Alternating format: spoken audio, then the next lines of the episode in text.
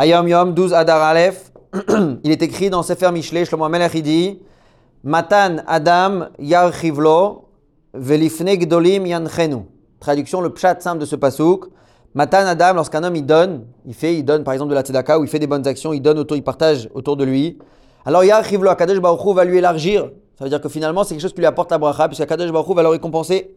Et plus que ça, Velifne Gdolim Yanchenu, à la fin ça le guide, ça l'emmène à être parmi les grands. Quelqu'un qui a une bonne réputation, qui fait des mitzvot, qui est gentil, qui est agréable, qui partage avec son entourage, ça l'emmène à être l'ifnik dolim, d'être dans un entourage de de gens qui sont grands. Ça, c'est l'explication, le sens simple du verset de Shlomo Amelech.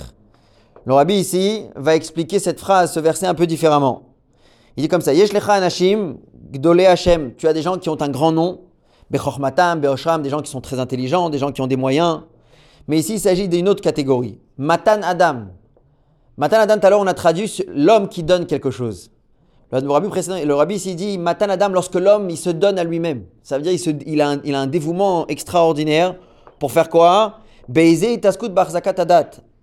Afin de renforcer, de diffuser la Torah et le judaïsme. Donc Matan Adam, lorsqu'un homme il se donne à lui-même, il s'investit dans euh, pour renforcer le judaïsme, diffuser le judaïsme, alors, pas seulement qu'Akadash Baruchou Yarchivlo, pas seulement que Dieu va lui élargir, ça veut dire qu'il va lui donner la bracha aussi bien matériellement que spirituellement.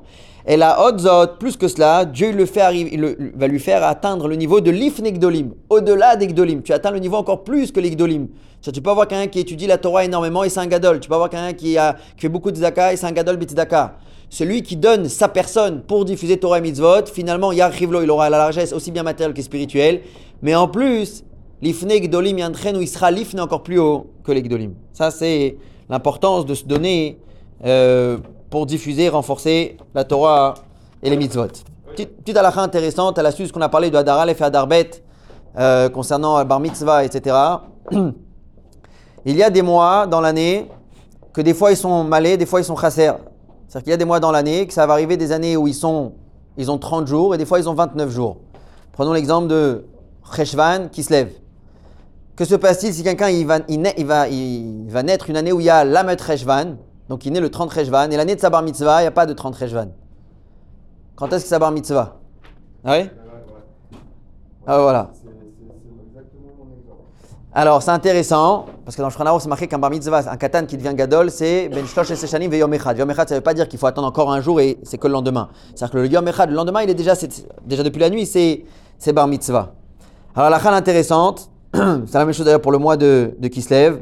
Il deviendra, euh, si c'est une année où il y a la Metreshvan, eh bien il deviendra la Metreshvan. Mais s'il n'y a que 29, et eh ben le Rosh Chodesh Kislev, le Aleph Kislev, premier jour de Rosh Chodesh, ce sera le jour de sa bar mitzvah, parce qu'il faut qu'il ait, euh, il faut qu'il ait 29 jours entiers du mois de Cheshvan. On ne peut pas le rendre bar mitzvah le Khaftet ou le Khaftet de soir, donc il faut attendre la fin, et ce sera Aleph Kislev qui va être bar mitzvah. Maintenant, le, le cas inverse, intéressant. Quelqu'un qui est né le Aleph qui se lève. Et c'était une année euh, où il y avait un seul jour de Rosh Chodesh.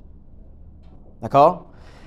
Et puis l'année de Sabar Mitzvah, il y a deux jours de Rosh Chodesh. La Reshvan et Aleph qui se lève. Alors ici, il y a différents avis, mais finalement, les poskim, ils tranchent. Qui va faire Sabar Mitzvah déjà le Lamet Reshvan, le premier jour de Rosh Chodesh. C'est-à-dire que Sabar Mitzvah va rester le premier jour de Rosh Chodesh qui se lève, que ce soit Lamet Reshvan ou Aleph qui se lève. Il y en a qui disent qu'il met déjà les tefilines, mais il ne peut pas quitter les autres, donc on le met un peu en statut entre les deux. La majorité poskim finalement ils sont possèques, qu'il devient bar mitzvah déjà depuis le premier jour de Rosh Chodesh, donc ce sera du coup la med Cheshvan.